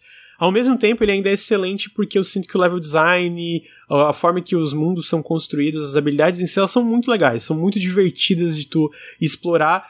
E exatamente por ele saber quando encerrar cada mundo não é uma, não é uma parada que se torna cansativa, né? Então, eu acho que essa parte me pegou de surpresa, porque, de novo, é, eu não lembro de muita coisa, então tá sendo uma experiência quase nova. E, pô, é muito bom ainda, é muito bom mesmo. Tipo assim, por isso que eu falo, pô, eu recomendaria a. a especialmente para quem tem um Xbox, né, que é tipo. Que. Tudo bem que é muito fácil jogar um, algo como Banjo no emulador, mas pra quem tem Xbox é só tu ir lá e baixar, né? Ah, pelo Rare Replay ou, ou. Tá no Game Pass, Tá no Game tá? Pass, exatamente. Então, tipo assim, é ainda mais fácil. Pega, baixa e joga. Então, pra, especialmente para quem não tem nenhuma dessa, tipo, barreira de emulador, qualquer coisa, só chegar e jogar mesmo. Pô, recomendo muito, cara. Eu tô me divertindo demais. Eu, tô, eu acho que eu tô chegando no final, porque eu não lembro quando que é exatamente o final. Eu tô na. tô com mais de 6 horas de jogo, quase 7. Tô na mansão assombrada. Não sei se o Dan lembra se é perto do final isso ou não. Aquela mansão eu dos monstros. Acho que é mais ou menos metade do jogo. Metade? Caramba, não lembrava que era tão grande também. Que bom! se, for, se for, tipo, metade, que bom. Talvez um pouco mais pra frente. Não sei, você passou por muitos mundos? Eu não lembro. Passei, passei por uns. Passei por vários confesso mundos que eu, já. Confesso que eu não lembro, cara. Justo, confesso justo. Que eu não lembro. É, então, é porque é isso. Tá sendo uma experiência legal, porque, tipo, eu lembro de muitas coisas vagamente. Mas, tipo, pô, tá sendo uma experiência muito nova, assim. É tipo, nossa, tem. Nossa, é verdade, tinha isso aqui. Ah, então. Eu acho que é isso. O que me pegou de surpresa mesmo é quão bem que ele envelheceu. Porque a nostalgia pega a gente, né? E, pô, realmente esse. Beleza, tem um pouco de nostalgia. Pô, começa a tocar Spiral Mountain já me dá um. Nossa, música, né? E várias, várias das trilhas do Grant Kirkhope. Ah, só que realmente eu acho que envelheceu muito bem. Ele ainda. Ele ainda é, pros padrões do tipo de 2022, ele ainda é um jogo de plataforma 3D excelente, eu, eu acredito, assim. Com suas ressalvas, tenho noção, né, da, da do, das limitações da época, mas eu ainda acho que ele é um jogo excelente, né? Eu, o meu sentimento com o Banjo é engraçado porque eu, eu joguei o Banjo tarde. Tipo assim, eu, eu, eu, eu, tive meu 64 tarde, e o meu 64 foi o meu videogame por muito tempo, assim, tipo. O Play 2 estava saindo e o meu 64, o 64 ainda era o meu videogame, assim. Então. É, e eu fui jogar o Banjo e Kazooie bem tarde, porque né, as fitas eram caras, é, não sei o que, aquela coisa toda. E, e mesmo assim ele acabou me marcando, assim. Então é, tem, tem o fator nostalgia, claro. Mas é, é, eu joguei ele tarde também, assim, então eu já tinha experimentado outras coisas quando eu joguei o Banjo, sabe? E, e, por exemplo, eu já tinha jogado o GameCube, sabe? Os jogos do GameCube, não o meu GameCube, mas de amigos, assim. Então, é, e ainda assim ele me marcou muito, e até hoje ele é para mim uma referência de, de jogo de plataforma. E eu acho engraçado essa coisa do, do, do efeito da, do, tempo, do envelhecimento dos jogos e tal e da nostalgia, né? O, por exemplo, um jogo que eu acho que, que envelheceu muito mal é o hum. Crash. Sabe? Os primeiros, principalmente hum. o primeiro. Crash, amigo, mas tendo saído dos remakes a galera gostou tanto. Cara, mas você lembra como é? Tipo, você tá na beirada do negócio e cair porque. É, isso é bem. É, é mal, porque é mal feito? Eu acho que sabe? Não, especialmente eu senti muito isso quando eu joguei. Eu até fiz um vídeo disso, lembra, Ricardo? É. E, e, e, pô, é. Eu lembro que não tinha umas partes que eu ficava muito puto, cara. Eu ficava muito puto no remake.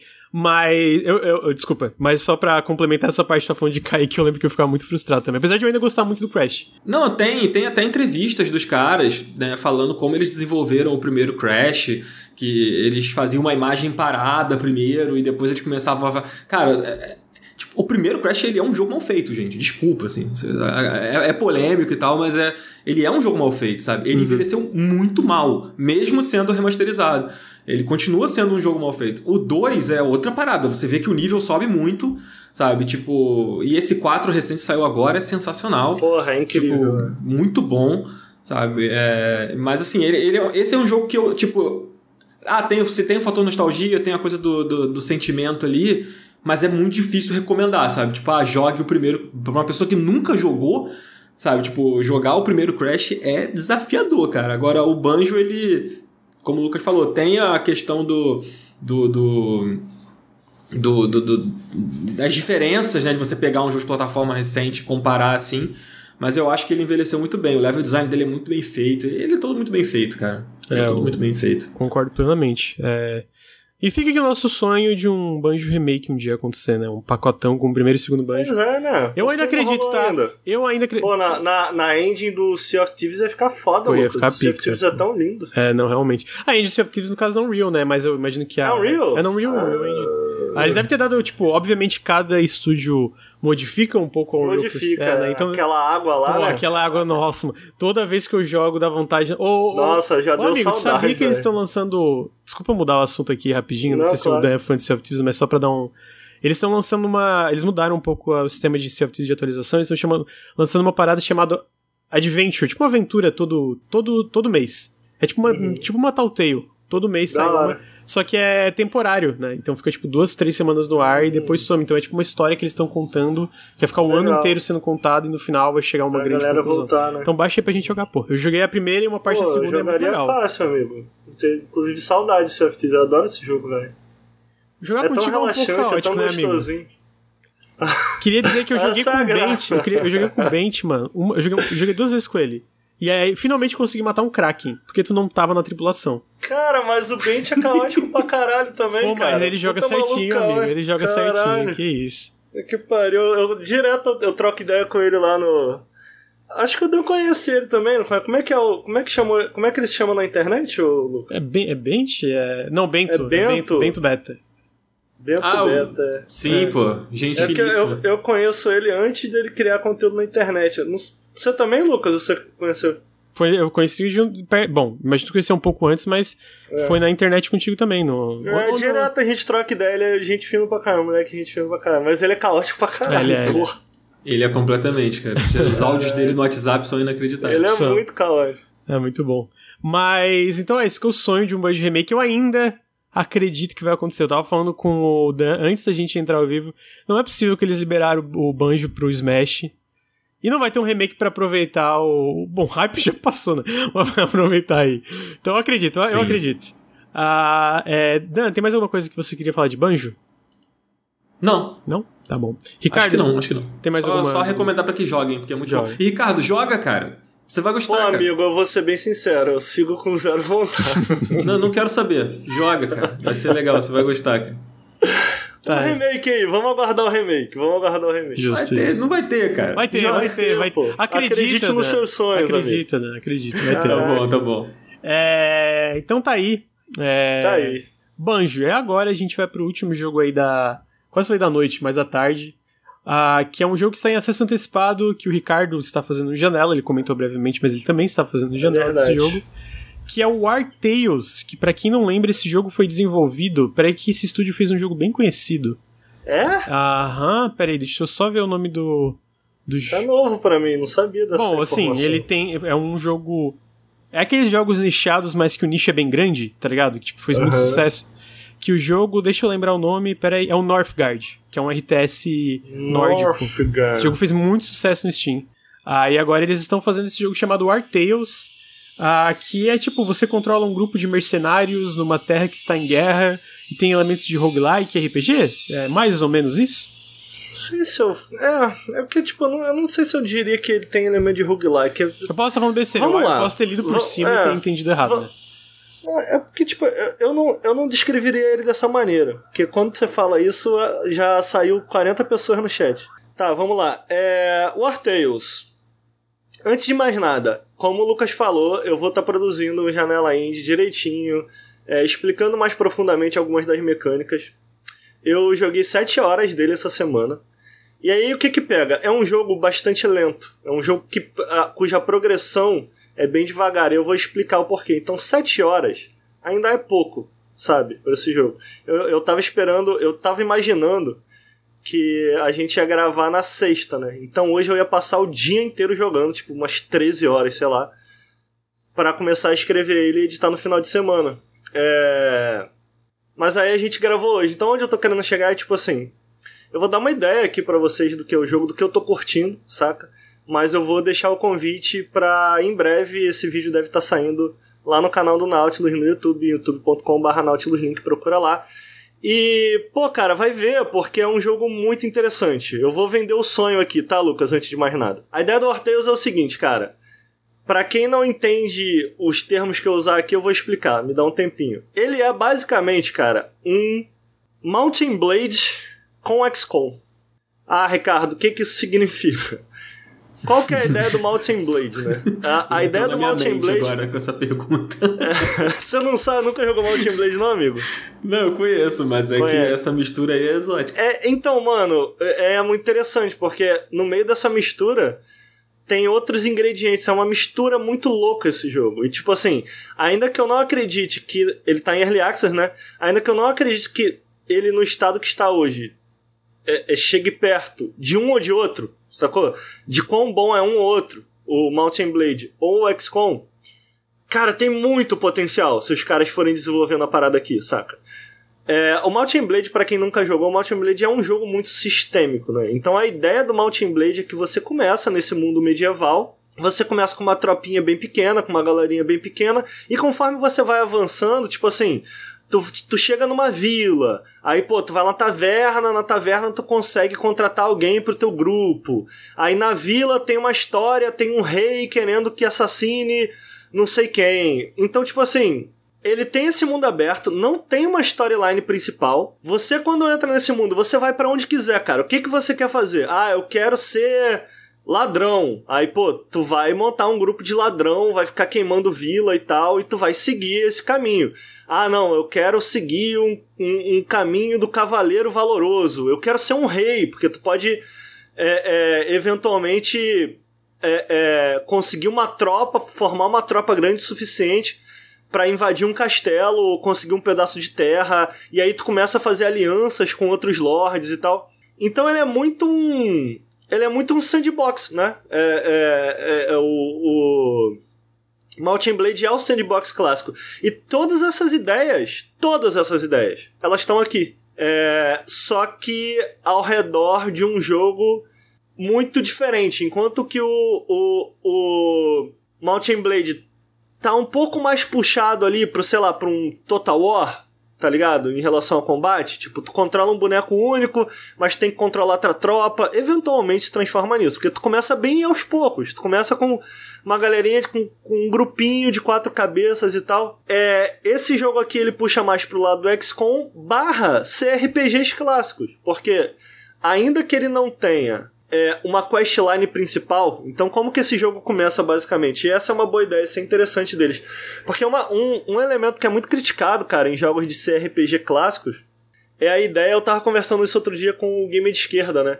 A ideia de que quando você começa uma aventura, você tem que meio criar seu personagem. Só que, pô, tu não sabe o que tu quer. Será que eu quero ser mago? Será que eu quero investir em lábia? Eu não sei, eu não conheço o jogo. Como é que tu tá me pedindo para tomar essa decisão sem eu sequer começar o jogo. Então esse é um elemento de game design que é muito criticado, que existe em CRPGs porque é assim nos jogos de RPG de mesa, saca?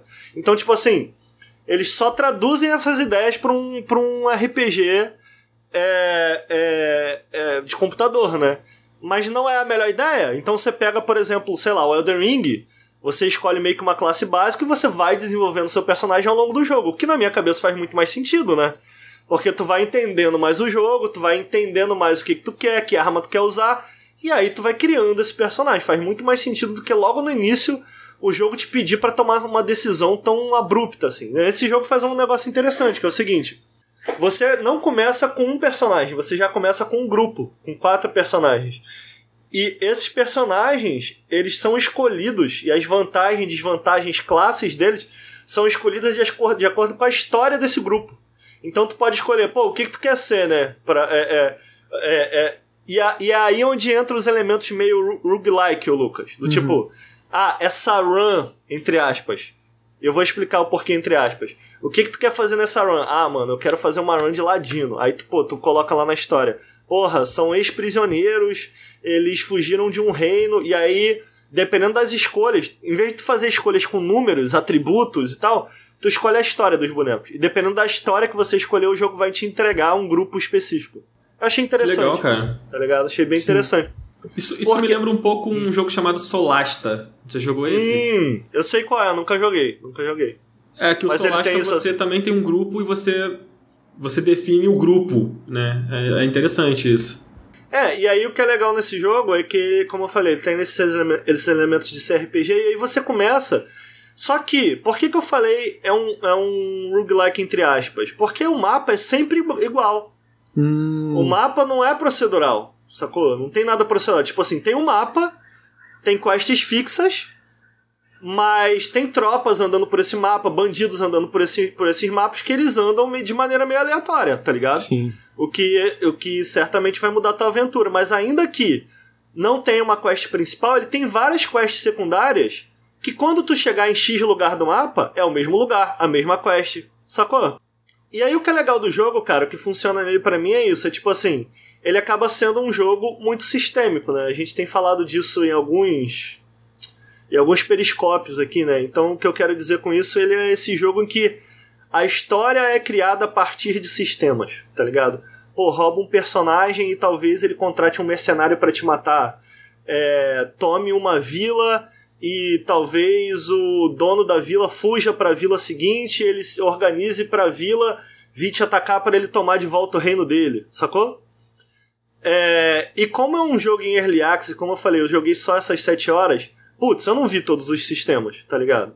E essa é 100% a graça do jogo. Por isso que eu tô dando aqui uma ideia, sacou? De, do que é a parada.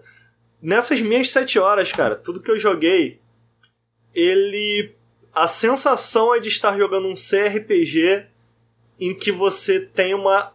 Primeiro, passa uma sensação meio sem fim, pro, me... pro bem ou pro mal, porque o mapa é muito grande, tá ligado? Mas sabe aquela sensação gostosa de você estar tá constantemente evoluindo seus personagens? Do tipo assim.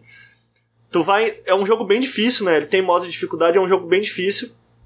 É. Combate, como eu falei, é a la XCOM, vocês têm muito o que dizer aqui. É bem o que você espera de um XCOM. Você se move, você pode é, é, é, se, mo se mover e atacar no mesmo turno, você escolhe o grid e tal. Aí cada classe tem habilidades específicas, buscar sempre um backstab é muito bom. Você, é, sempre que você puder usar também o cenário a, a seu favor, para você se movimentar de maneira interessante. Qual que é o rolê que tem aqui que é diferenciado? Os teus personagens eles só tomam dano quando cai a barra inteira de armadura deles. E tipo assim, é, existe uma preocupação enquanto você explora. Eu falei que ele tem elementos de vários jogos. Não só ele tem esse elemento de XCOM e de Mountain Blade, como também de jogos de CRPG na progressão e como o jogo avança, com mini quests, com como você vai evoluindo cada personagem. E cada vez você vai recrutando novos personagens. E aí, pô, tu vai, tu vai crescendo teu grupo. E conforme vai crescendo teu grupo, tu vai podendo invadir lugares novos. Então, pô, de repente tu quer tomar uma vila. Aí tu toma uma vila. Aí tu começa a dar trabalhos para eles. Então tu bota um boneco de pescador, um boneco de ferreiro. Ele, ele pode lutar, mas ele tem também um trabalho. São coisas diferentes. Classe e trabalho, tá ligado? E aí tu começa a organizar a tua vilinha ali, tu começa a organizar a tua parada e tu começa a criar um grupo maior de mercenários, tá ligado? Para sair em missão e etc. Só que qual que é o rolê? Tu tem que caçar. É, os personagens morrem de fome, ainda mais quando você tem que viajar por esse mapa. Você tem que comprar comida, levar ração, etc. Então tem toda essa preocupação. Os personagens eles se machucam, então ele tem elemento de jogos de sobrevivência também aqui, sabe? Você tem que sempre que possível acampar para fazer a comida, alimentar todo mundo. Então, vocês conseguem entender por que, que eu imagino que vocês vão conseguir entender por que que 7 horas é pouco, porque ele parece muito complexo, tá... né? Muito tipo, é, exatamente, coisas sabe? que se tipo... entrelaçam assim para Para tu avançar, não é só tu sair avançando. Tipo, pô, todo mundo comeu bem? Upei todo mundo? Como que tá a armadura da galera? Deixa eu ver se dá pra craftar alguma coisa aqui, sacou? Pra, nova para eles. Ao mesmo tempo em que eu fico dividido, eu acho que a, a progressão é muito lenta. Sabe quando um jogo tu fala, caralho, passei 7 horas, parece que eu tô, tipo. Eu joguei 2% do jogo, sabe? E tipo, 7 horas, né, velho? Então, eu acho que ele podia ser um pouco mais rápido, ou talvez seja um problema meu com jogos de sobrevivência, sabe? Porque, tipo assim, quando o jogo é só de sobrevivência, você meio que entende isso. Mas quando o jogo é outras coisas, eu fico meio assim.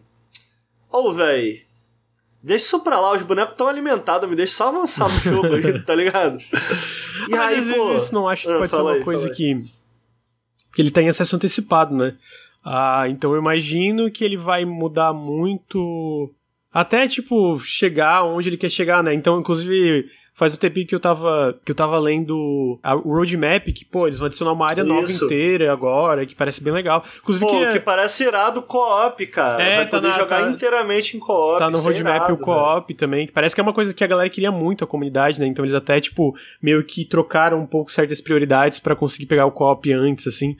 Então, né, como qualquer jogo de, de acesso antecipado vai evoluir muito ainda, né? A gente tem vários exemplos de jogos que mudaram muito até a versão 1.0. Então talvez esse lance da, do onboarding do jogo, né, o começo dele ser uma coisa meio cansativa, pelo que eu entendi, né? Talvez uhum, a palavra não é cansativa, uhum. talvez tipo, ok, eu entendi, me deixe avançar um pouco agora. Perfeito. Entendeu? Tipo, perfeito. Tipo, perfeito. Tipo isso. isso. É tipo assim, cara, entendi bem os sistemas básicos dele. Expande para mim agora. E aí tu fica preso nesse início.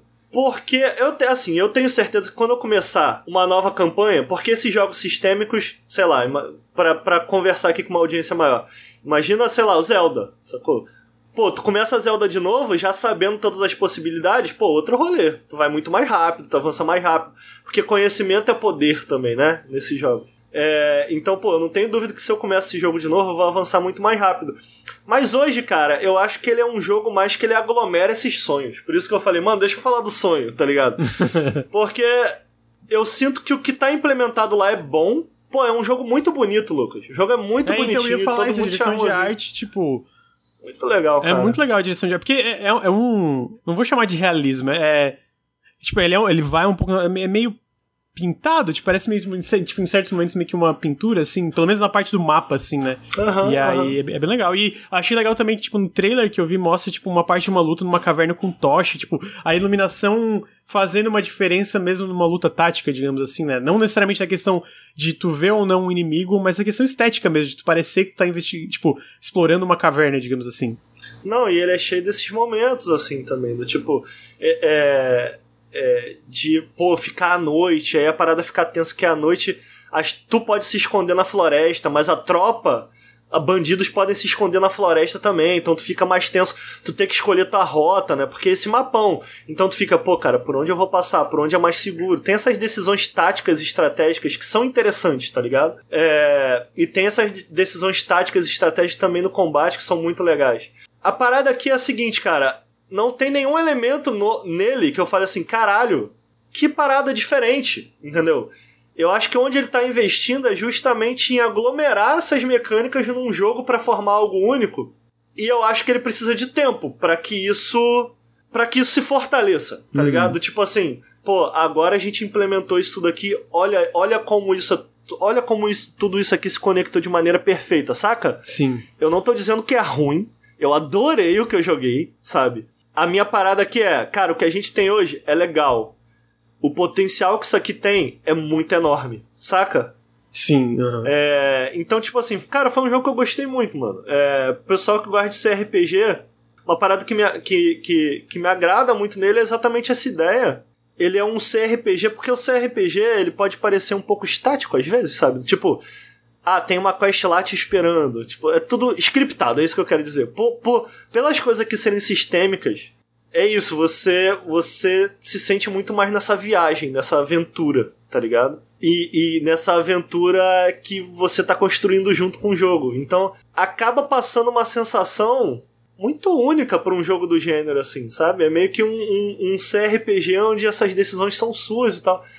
Cara, muito legal. Eu, eu recomendo que a galera experimente, vá atrás, especialmente quem se interessa por qualquer coisa dessas daqui que eu falei.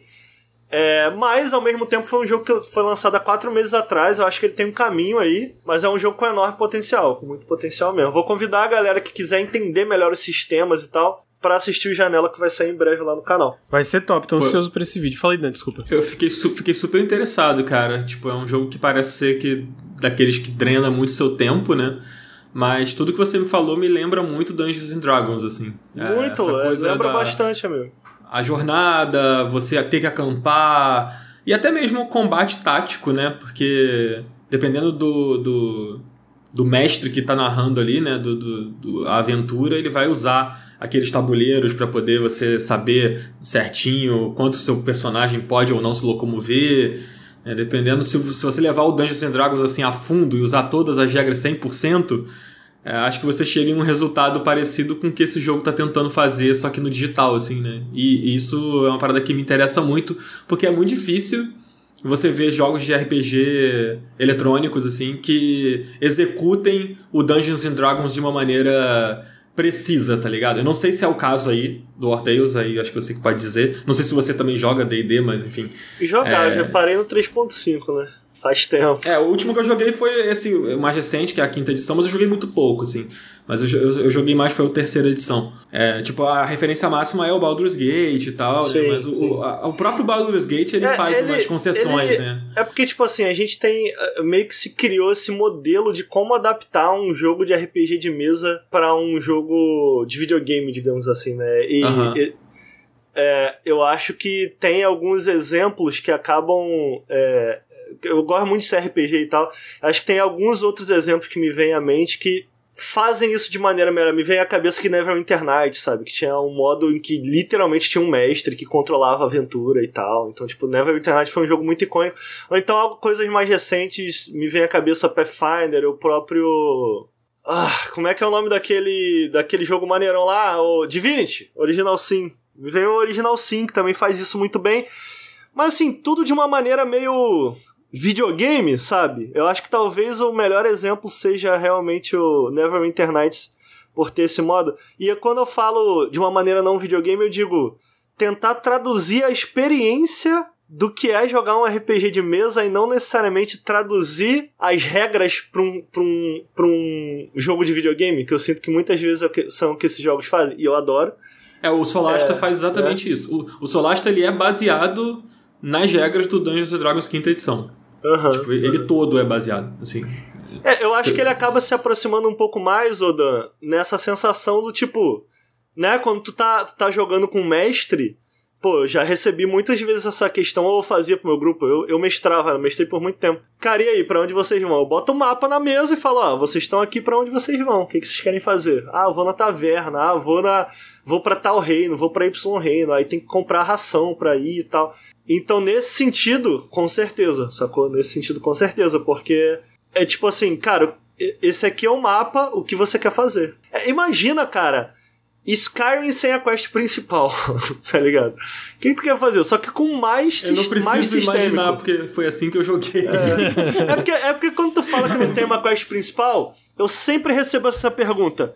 Pô, aí tu faz o quê? Eu fico, mano, joga! O que que tu faz? Joga! Caralho, tá ligado? Enfim. Pô, mas parece muito legal. Eu tava dando uma olhada na página aqui do, do jogo e ele parece que já vendeu bem inicialmente, né? Tipo, tá com 4.300 análises no Steam já. E eu cito isso porque indica que teve uma recepção inicial boa e que, tipo, os números iniciais foram bons para eles continuarem investindo no jogo, né? Isso que eu quero dizer no caso. Então, uhum, o que imagino... me deixa muito feliz. Sim, é. Então eu imagino que vai ter bastante coisa no, é, no, futuro, no futuro do jogo. Eu comentei do, do, da atualização, né? Mas na verdade a atualização já saiu, né? Dessas marshlands que eles comentaram, que é uma região inteira nova e tem. Sério? Bastante... Eu não achei. É, eu imagino... Ah, então foi adicionado. Eu achei que era uma. Então foi eu achei que era um novo mapa, uma nova região. Então isso, é uma nova região, isso, perdão. Ah. Que é a Harags Marshlands que parece que foi bastante coisa, né? Então eu imagino que só se der algo muito errado, mas o futuro do jogo parece muito muito promissor, né? promissor. né? já tem uma base muito boa e parece ainda mais promissor para crescer no futuro com acesso antecipado, então... Não, eu acho, eu, ó, se eles fizerem tudo certo, eu acho que esse jogo, quando sair, pô, a galera vai estar tá comentando bastante dele. Que ele fez, um, ele fez um certo barulho, né, quando saiu no Early Access. É, fez, tô, fez tô, um tô ansioso pra versão final. É, até porque é do. Rick... Fala aí, Dan, desculpa. Não, eu tenho uma dúvida é, que eu acho que é, é, é, pertinente quando a gente fala de jogos que tem combate mais tático, assim. Ele é difícil. Cara, então, tu pode. Se tu quiser jogar no Easy, tu pode, tá ligado? Só que, ah, eu acho. Eu acho que é parte da diversão, assim, tipo assim, tu, tu passar essa, esse aperto, tá ligado? Porque por ser um jogo sistêmico, esse aperto às vezes cria histórias do tipo, caralho, fui emboscado, meu grupo tá na merda, é, tô com fome, o que que eu vou fazer? Ah, vou entrar nessa caverna e aí, pô, nessa caverna eu consigo encontrar uns bichos para matar, mas vai ser perigoso. Aí tu mata um bicho, tu consegue curar um boneco. E aí tu, putz, com esse um boneco eu consigo levar eles de volta pra vila. Entendeu do que eu tô querendo dizer? Sim, sim. Então, entendi. tipo assim, se for tudo só um passeião, pô, tu vai matando todo mundo, tu vai virar Lorde. Ah, cada um, cada um, né? Mas Sim, sim. ele é bem difícil. Ele é bem difícil se você quiser, né? Tem níveis de dificuldade lá que você escolhe. Entendi. Pô, uma coisa que, Que é eu curti bom. muito olhando aqui na Steam é que ele tá em português, né? Tá em português, tá em português, sim. E é difícil ver jogo desse, desse estilo, assim, em acesso antecipado e em português. Um excelente exemplo é o Baldur's Gate 3, que não tá em português, até hoje. E já tá no acesso antecipado aí, daqui a pouco faz um ano, e ele não adicionou o idioma em português. Pelo menos não tinha adicionado até a última vez que eu olhei. Às vezes eu tô falando merda aqui, vou vou até verificar aqui se eu não tô falando bobagem, mas ele não estava em português. Ah, não tá disponível. É, eu, eu acho legal essa, esse cuidado maior que os, esses desenvolvedores independentes, no geral, têm com localização PTBR, né? Tava vendo, inclusive, essa, essa, essa empresa, que é a Shiro Games, né? Eles fizeram o Northgard, que é um RTS que eu tava comentando que é bem popular no Steam, e eles estão fazendo um novo jogo de Duna. Não sei se vocês lembram que no The Game Awards eles mostraram um jogo de Duna meio que tático em tempo real da Dune Spice Wars, eles também estão fazendo esse jogo. Que também vai ser acesso antecipado agora esse mês em abril, né? Vai ser dia 26, eu acho. Ah, Inclusive, grande responsabilidade, né? Porque grande responsabilidade.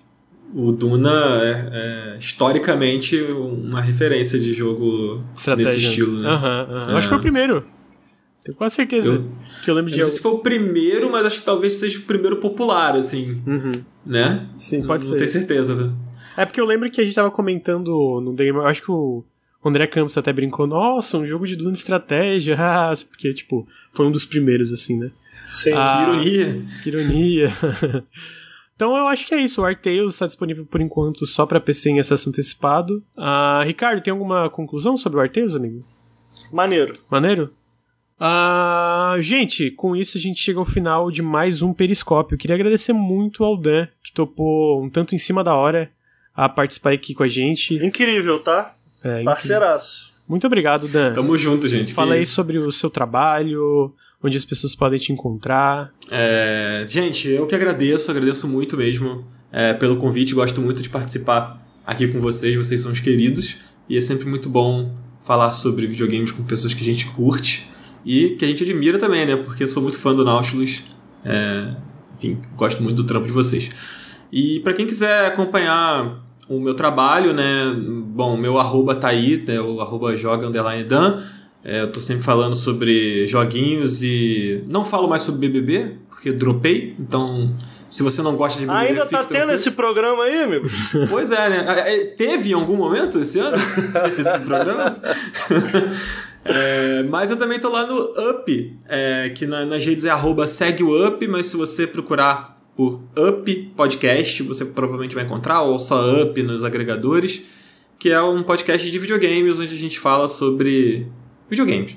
a gente faz análises, a gente faz. A gente conta sobre coisas atualidades e tal, e a gente tá com um projeto muito legal lá no Catarse, é, que a gente né, se tornou independente aí no início do ano e tá sendo muito maneiro, tá sendo uma jornada que vocês aqui do Nautilus já conhecem bem, que é essa jornada de aproximação da comunidade, essa jornada de, de você ir se descobrindo como criador de conteúdo é, conforme vai passando o tempo, cada vez mais, assim, né? Então tá sendo muito maneiro, tá sendo muito legal ver a nossa comunidade cada vez mais próxima, assim. Então eu convido todo mundo a conhecer o Up, a galera que, não, que nunca escutou, é, pegar um episódio lá. Recomendo muito dois episódios, inclusive o que saiu ontem, que foi com o Lucas, que a gente falou sobre o Kirby e The Forgotten Lands. A gente recebeu também o Marcelos Vinícius, querido Marcelos.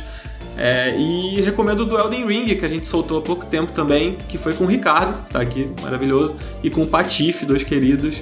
Foi um episódio muito, muito divertido, um dos episódios mais é, divertidos, assim, que renderam muitas, muitos memes internos pra gente esse episódio. E é isso, gente. Obrigado mesmo pelo, pelo convite, pelo espaço aqui também. E qualquer coisa é só chamar que, que tamo junto. Então tá aí. É, muito obrigado, deve ser maravilhoso. Sigam o Up. Up. Meu Deus, tô, tá difícil minhas pronúncias hoje. Ah, Ricardo, muito obrigado, amigo, pela presença. Opa, tamo aí, né, amigo? Segunda tem, né? Segunda tem um café com videogames, é verdade. Vamos lá. Vamos lá, podcasts, né?